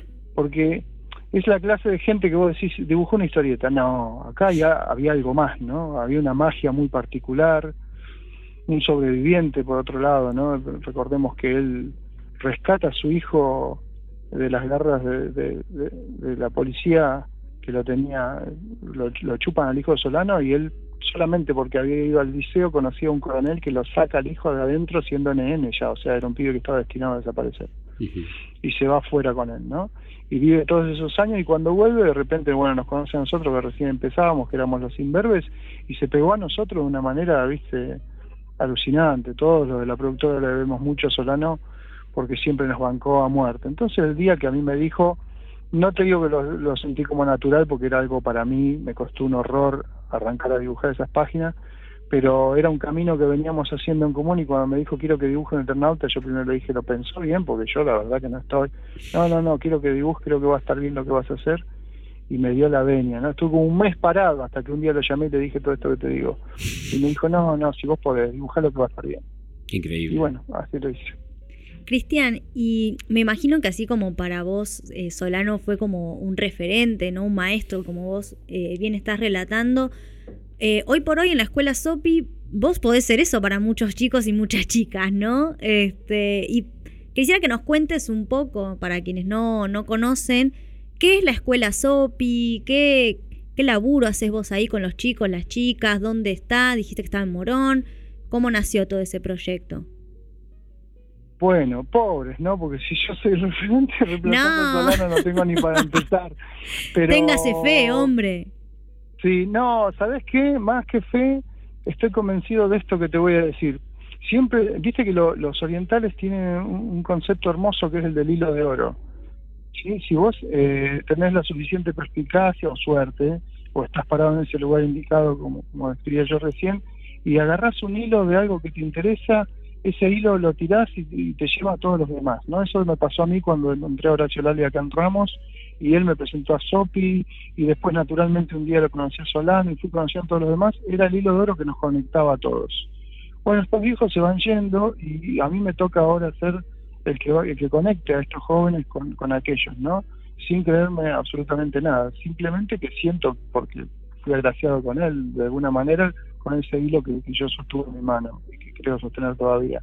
Y pasárselo a otro es como una llama importante, ¿no? Creo fervientemente que un montón de, más allá de los conocimientos que hay que, que debe de tentar un dibujante o un escritor de, de historietas, eh, está todo un cúmulo de cosas más fuertes, ¿no? Que son éticas a nivel laboral, que son profundas, que son casi filosóficas, eh, que, que debe portar a alguien que dice ser historieta argentina, ¿no? Eh, si no, vamos a terminar como Nick, ¿no? Eh, Claro. vamos a terminar en el otro bando. No es la idea. Y en ese sentido eh, creo fervientemente en eso y me siento aparte muy, muy agraciado, rodeado de un montón de, de personas jóvenes que están levantando ese- esa palma. En mi caso, digamos, cuando nosotros armamos un taller con Mosquito no teníamos idea que se iba a transformar en una escuela. Finalmente con los años Mosquito se fue, vive en Uruguay, seguimos siendo amigos, nos seguimos juntando en el mismo lugar que hace 20 años, pero con algunos otros de mis socios, que hace 25 va para 30, los que estudiamos con Lalia seguimos siendo un grupo de amigos, aunque no todas las veces podamos compartir el laburo. La, la escuela o la responsabilidad de la escuela me cayó a mí, ¿no? Y los, los jóvenes profesores que se formaron conmigo hace 20 años atrás y todos estos años son como las generaciones que se van sucediendo y que me dicen a mí, bueno, tenés razón, esto del hilo de oro no es una metáfora, es algo súper concreto, ¿no? Es metafórico, pero asigna una- a un hecho súper concreto que nos está sucediendo en la SOPI. Y espero que estos chicos, digamos, sean el reservorio de un montón de cosas que, que el Estado, o la industria, como quiera llamarle, o la cultura, el devenir de cultural de nuestro pueblo no, no supo sostener, ¿no? Pensemos que antes te parabas frente a un kiosco y veías hasta 20 o más eh, revistas y editoriales argentinas y vos podías elegir la historieta argentina que más te, te gustara y eso es algo que los chicos hoy no pueden hacer, ¿no? Y no- tampoco lo pueden comparar porque no lo vivieron. Eh, Cristian, te, te es hago- algo que, que hay que subsanarlo. Sí, lo que estás diciendo es así y la verdad es que eh, debe tener explicaciones que, en las que debe estar el mercado de por medio, ¿no? Como siempre, pero también debe haber explicaciones de, de- de políticas en el sentido más amplio. Por lo, lo- la verdad que la historieta argentina es, un reservorio de potencia y mm, de irreverencia. Eh, el programa, viste, hoy nosotros se lo dedicamos a la ciencia ficción. Y a mí me parece que no es casual que justamente El Eternauta, ¿no? una obra en la que se combinan tantas cosas y que uno puede entrar al Eternauta desde un montón de lugares, haya logrado eso que, que es revolucionario en su momento, que es unir a la ciencia ficción con la territorialidad de nuestro país. Y que de repente esas cosas fabulosas eh, de, de las batallas, los seres de otros planetas, las invasiones y demás, no ocurran en, no sé, en Nueva York, sino que ocurran en Buenos Aires y de repente ocurran en la cancha de River y tengas, no sé, una publicidad de Cinsano, ¿no? E- Ese tipo de cosas. eh, para vos, ¿qué, impacto tuvo eso en, la historia de tu disciplina? Eh, y yo creo que lo, lo más honesto que te puedo decir es lo que me pasó a mí como lector, ya no como, como dibujante, porque lo que te, te lo contesté un poco antes en el sentido de que lo viví todo maravillado como siendo protagonista de una aventura de las que leía cuando era chico, todo lo que me pasó a mí como profesional. Pero como lector, yo lo leí alrededor de los 10, 12 años, el, el Eternauta, y es un clásico, es un clásico igual que, que la obra de, de Esquilo, de Shakespeare o cualquier otro. Claro.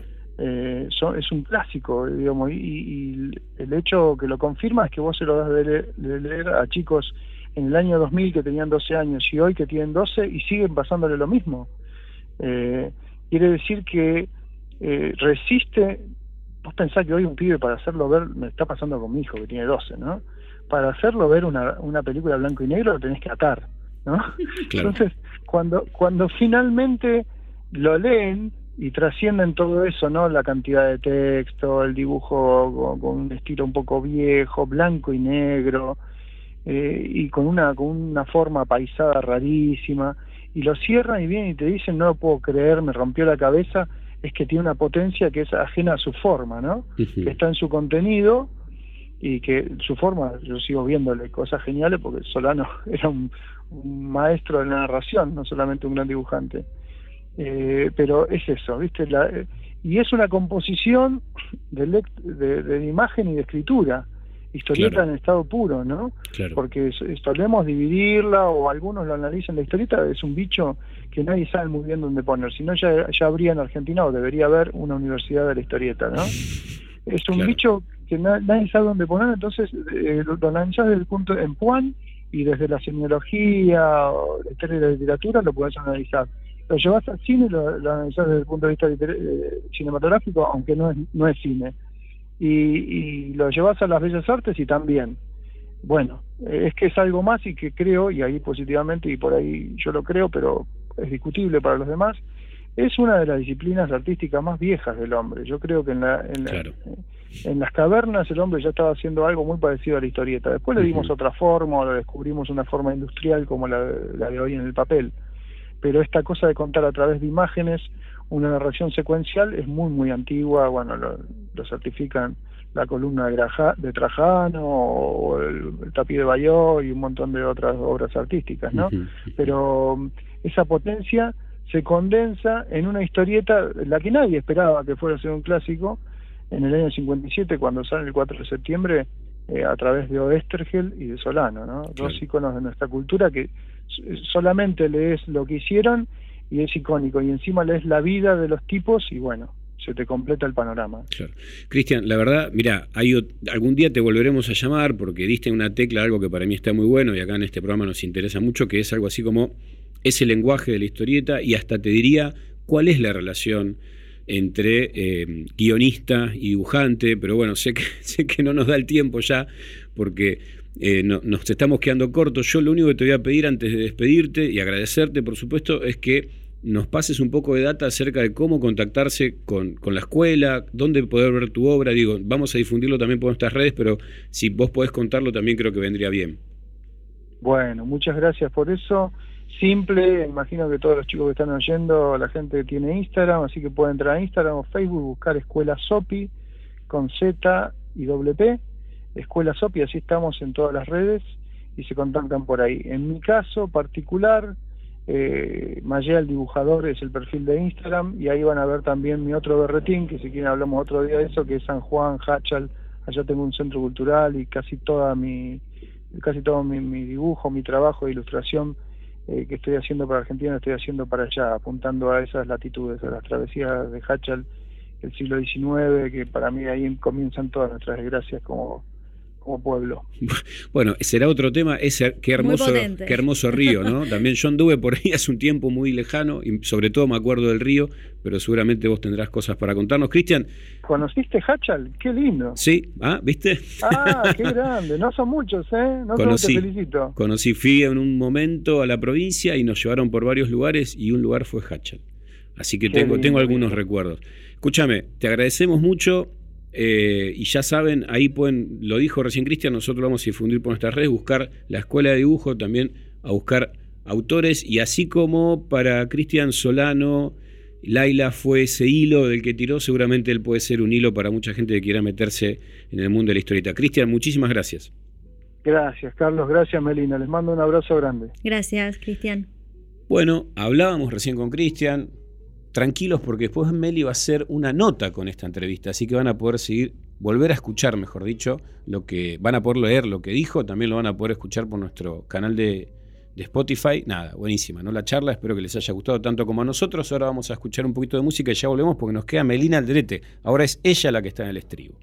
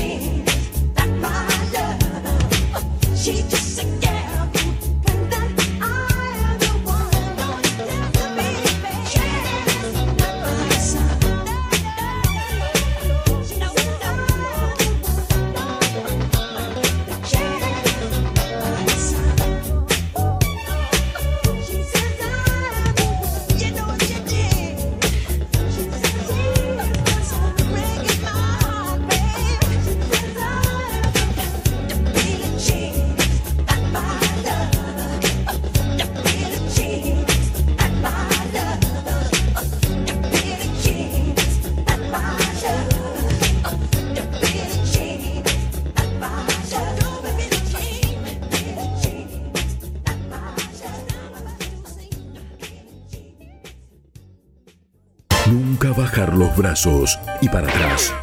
Ni para tomar impulso. Socios a la fuerza.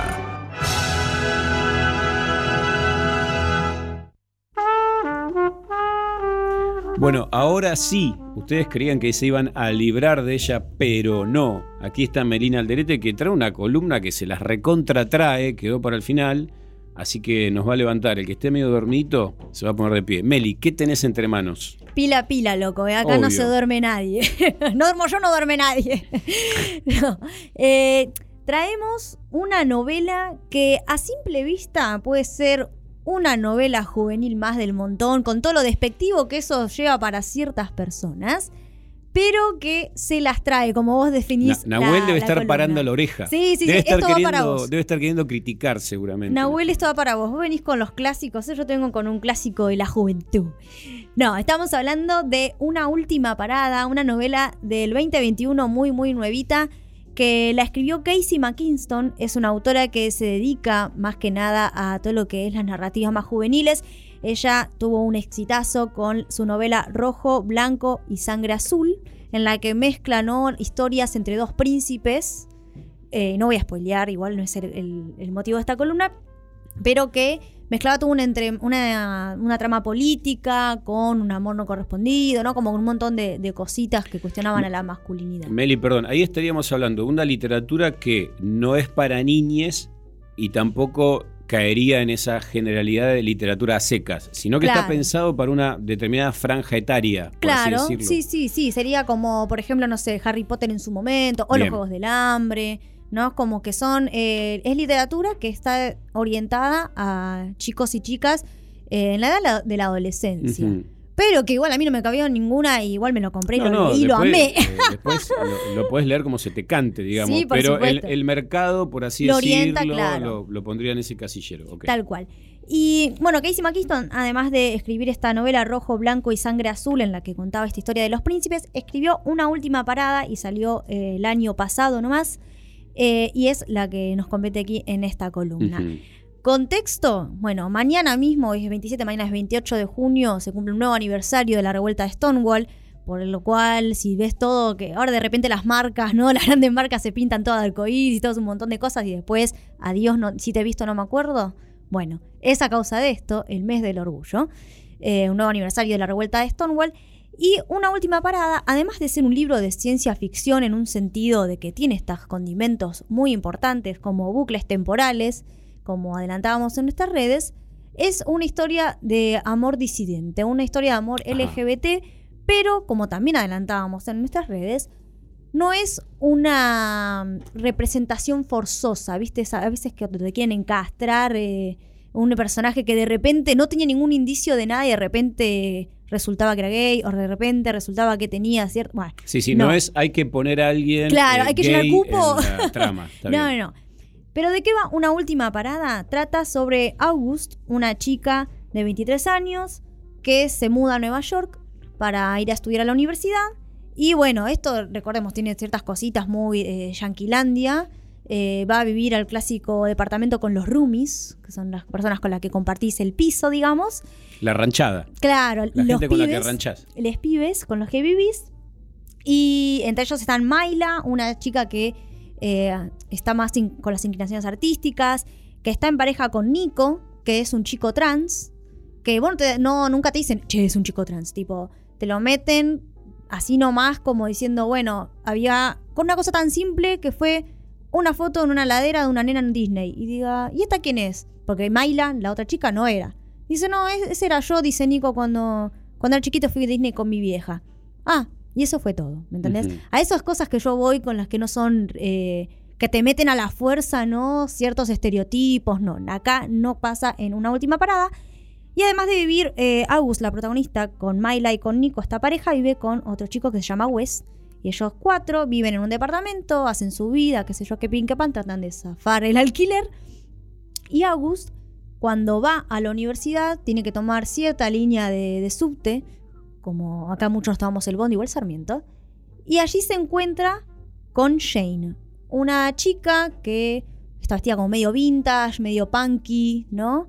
Y como les pasa a todos. tiene a toda la onda. Toda la onda, sí, Claro. sí. Yo también eh, me enamoraría de Jane, spoiler alert. Em, se encuentra, ¿no? August con Jane y les pasa lo que nos pasa a todos los mortales, que tiene su amor de Bondi, ¿viste? Como yo le digo, que vos ves una persona y decís, ay, no, mirá, y es como ese flechazo y después, adiós, jamás en la vida te volveré a ver. Bueno, así pensás que va a ser con August y Jane, pero no.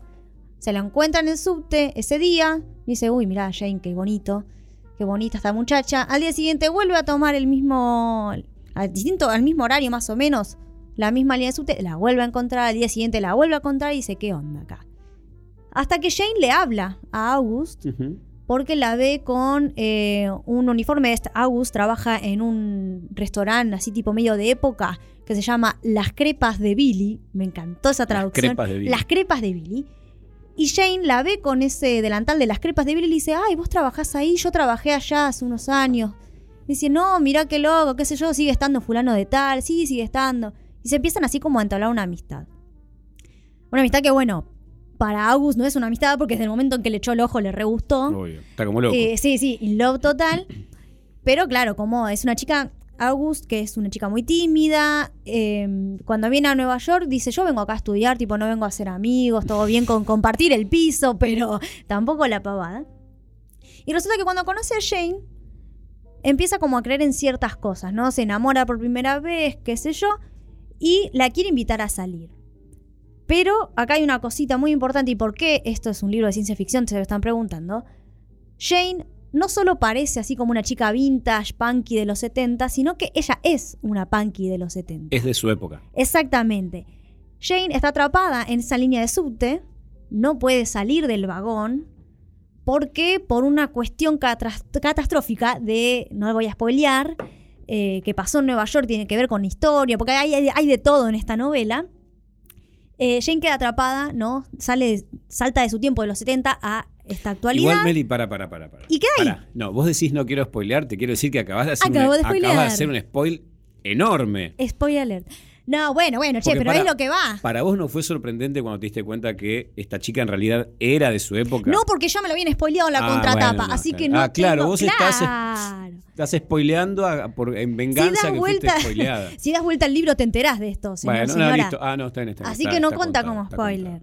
No, si, cuenta como spoiler si Ojo, cuento la situación con la que pasó, pero no. Paréntesis. Diga. Las contratapas de los libros muchas veces son re este, tiro en el pie para el libro, ¿eh? Porque te cuentan cosas y, che, ¿por qué me estás contando esto? No, no quiero saber tanto. Sí, yo ¿No? cuando lo di vuelta y me di, ah, pero si ya me estás diciendo Claro, que está atrapada. perdón, eh, volvamos, digo, pero eh, nos metimos en un bucle, pero a veces me parece que juega para el enemigo la contratapa. Sí, ¿eh? Sí, confirmo. En Bueno, este caso me, pasó, sí. Entonces, estamos que una persona que eh, enamoró a otra solo porque le parecía tal cosa, no, en realidad era de esa época. Era de esa época y los vas descubriendo por cosas. Bueno, más allá de que si vos no leíste la contratapa, lo vas a ir descubriendo. No lean la Claro, contratapa. Por favor, si se compran una última parada, no la lean a la contratapa. Eh, vos lo vas descubriendo porque, bueno, ven a Jane que tiene, bueno, cierto corte, medio punky, una camperita de cuero, y cuando se pone, como cualquier mortal, a escuchar música en el subte, no saca el celular y qué sé yo, saca el Walkman. Y, y Agus dice, ay, sos re vintage, tipo, usás Walkman, mirá vos. Y dice, tipo, ¿qué, qué es ser vintage? ¿Viste? Cuando decís, Claro, el concepto de o te vintage digo- es o muy te nombro novedoso. tal, tal banda, no lo dice Agus, ¿no? Pero, por ejemplo, che, ¿escuchaste el nuevo tema de Justin Bieber? ¿Quién carajo Justin Bieber? ¿Me entendés? Y, y así al revés, ¿no? Ella le puede, Jane le puede nombrar a, a, a August cierta banda que dice, no, mirá, ni idea, tipo, esos son, son re viejos. Claro, tipo, tenés ¿no? que ser Pepe para conocerlo. Claro, y bueno, en este caso no era Pepe August porque no tenía ni idea de los tipos y tipas que estaba nombrando. Pero bueno, resulta que quedan ahí atrapada, ¿no? Y August empieza a tratar de ver cómo puedo hacer para salvar a esta chica que además de que me gusta, estaría bueno poder ayudarla porque cómo vas a vivir toda tu vida atrapada en un vagón de Sí, la sí. línea D, ¿me entendés? Pero, que- pero sobre todo porque le gusta. Pero, y, y sí, obvio. Porque yo creo que si andabas vos o yo por ahí, quédate en el bucle. Suerte, Amigo, reina. Suerte. No, no, pero es Jane. Quienes lo hayan leído me van a dar la razón. Haces cualquier cosa por esa chica. Así nomás te lo digo. Y mm, además de ser eh, una chica de los 70, Jane, es también una militante LGBT en la época de los 70 con todo lo que eso conlleva, ¿no es Claro, cierto? fíjate que eso resuelve una cuestión temporal, porque si no, quizás justamente la, la- la relación gay hubiera sido como más excepcional, Hmm. ¿no? Digo, pero que ella tenga en su época de origen un compromiso eh, de género, diríamos hoy, explica también la sintonía en, este presente futuro, no sé cómo llamarlo. ¿no? Sí, sí. Ahí sí. hay quizás una cosita media ad hoc hecha, ¿no? Como para que la cosa pueda prosperar. Sí, sean novias, estábamos todos ahí. Claro. Y no, pero así todo, ojo, ¿eh? porque bueno, Jane era una réplica flor en su momento y sigue conservando sus encantos, ¿no? Entonces es como que Claro. Agus está ahí tipo, ¿cómo esta mujer me va a dar bola a mí cuando es toda una flaca que lo que en los pibes se llama es un gato? Bueno, así, ¿me entendés? Y otro dato muy curioso de Jane, además de que está atrapada espacio-temporalmente en, ese, en esa en línea de subte. subte, claro, ella no recuerda casi nada de su pasado. Entonces, vos decís, bueno, pero ¿cómo terminaste acá? Y la verdad que no sé, tipo, un día me desperté y me di cuenta que quería bajar del tren y no podía. Bueno, eso también es muy conveniente para la narración. Yo te estoy diciendo que con esas cosas vamos tirando, ¿no? Vamos tirando. Pero bueno, eh, empiezan a, a ver como todos estos elementos, decir, bueno, ¿cómo ayudo para que recuperes la memoria? Porque para solucionar tu problema tengo que saber muchas cosas sobre quién sos vos, para saber quién podés llegar a ser, ¿no? Y cómo, el otro gran problema, cómo te devuelvo a los 70. Y eh, en realidad es, te quiero devolver a los 70. ¿Cómo haces? Porque yo quiero que vos estés conmigo, ¿me entendés? Es como que ahí qué pasa. Bueno, un montón de cuestiones medias éticas que, que se debate August y, y que nada, tienen que ir como resolviéndola ellas un poco en soledad y también cuando van incorporando otros personajes como, bueno, como decíamos, Myla, Nico, Wes y otros más que no voy a spoilear, eh, que quieren conocer. Ya está, Meli. Ya digamos, Digámoslo. has Bueno, en el final- prácticamente todo. Nah, que quieren conocer a, a esta chica porque, bueno, loco, es un fenómeno totalmente, más allá de que sea la nueva Y- y chica tienen, interesada. Tienen que ir al subte. Claro, tienen que ir al subte. Es como que yo no te puedo decir, bueno, vengan a conocer a Jane, la chica que me gusta. Eh, no, tenés que ir a la línea D porque no puede salir de ahí. Muy bien. Escúchame, ¿y, y ella puede caminar entre vagones o solo está en ese vagón? No, ella puede caminar entre vagones eh, mientras Ajá. esté en esa misma línea. Es más, es en esa línea específica. Si vos querés hacer una combinación tipo como hacemos en, en el mundo de la capital, no podés. Bueno, ¿sabes qué? Es esa convención. eh, de nuevo me falta abuela acá, digo, pero esa convención es muy propia. No, porque en realidad no es solo de la literatura. Las, las leyendas de espectros, creo que alguna vez lo hablamos a esto, no sé si acá o caminando, pero una de las cosas dicen que los espectros están atrapados también en un espacio. Sí. Es decir, Lo ¿te hablamos creo que cuando con Hanako. con Hanako, Ahí es decir, el personaje que estaba en un En el baño. En el baño. El Hanako San del baño. Eh, digamos, o sea, en este caso ella reúne alguna característica media espectral que es que está en un lugar, que sería un subte en este Sí. caso. ¿no? Así que está bueno eso. Por ahí uno podría pensar que en realidad la ciencia ficción y las historias de espectros tienen ahí entonces un punto de... Por ahí es un bucle. Sí, el, sí. el espectro está en un bucle. Epa. Sí, bueno, yo no, no- no quiero decir como mucho, pero, Ah. pero sí. Ah. Ah. Nada, pero vieron que yo les dije cuando empezamos de que esta novela, además de tener bueno, esta representación no forzada de, de la comunidad LGBT y más, este, y todos estos condimentos de, bueno, hay un momento en el que Mayla, una de las, de las amigas de August, que quiere ayudarla, empieza a laburar todas las cuestiones medias físicas, cuánticas, de cómo Claro. puede ser que esto haya pasado. Y es como que te habla de todo un poco, ¿viste? Y, y también ese todo un poco, a medida que vos vas descubriendo estas razones y la historia de Jane, este, hay un montón de historias eh, verídicas de Nueva York, como mencionábamos lo de Stonewall, y la, el motivo, no voy a decirlo, por el cual ella está anclada. Este, es algo que pasó, un hecho verídico en, en Nueva York. Bien. ¿Me entendés? Es como que hay todas unas cositas, unas perlitas que vos vas uniendo puntos tipo detective y dices, Ujú. ah, es por acá la cosa. Bien. Bueno, buenísimo. Bu- Me dieron ganas de. Lo que me pasa siempre. Al final siempre son cosas buenas las que comentan en este programa. O sea, las bandas que comenta Pepe están re buenas. las- la literatura Nahuel está buenísima. Eh, ¿Cómo? Así no se puede. Así no hay tiempo que alcance. De hecho, no nos alcanza el tiempo y se acaba de terminar en este preciso momento. No estamos en un bucle, esto empieza y termina. Muchísimas gracias. Esto fue Socios de la Fuerza. Recién escucharon a Merina Alderete, antes escucharon a Nahuel Paz, antes incluso al doctor Rock Pepe Casco. Mi nombre es Carlos Romero, nos opera el Gonza. Esto fue Kamikaze, Socios de la Fuerza. Nos vemos el lunes que viene. Chau, chau.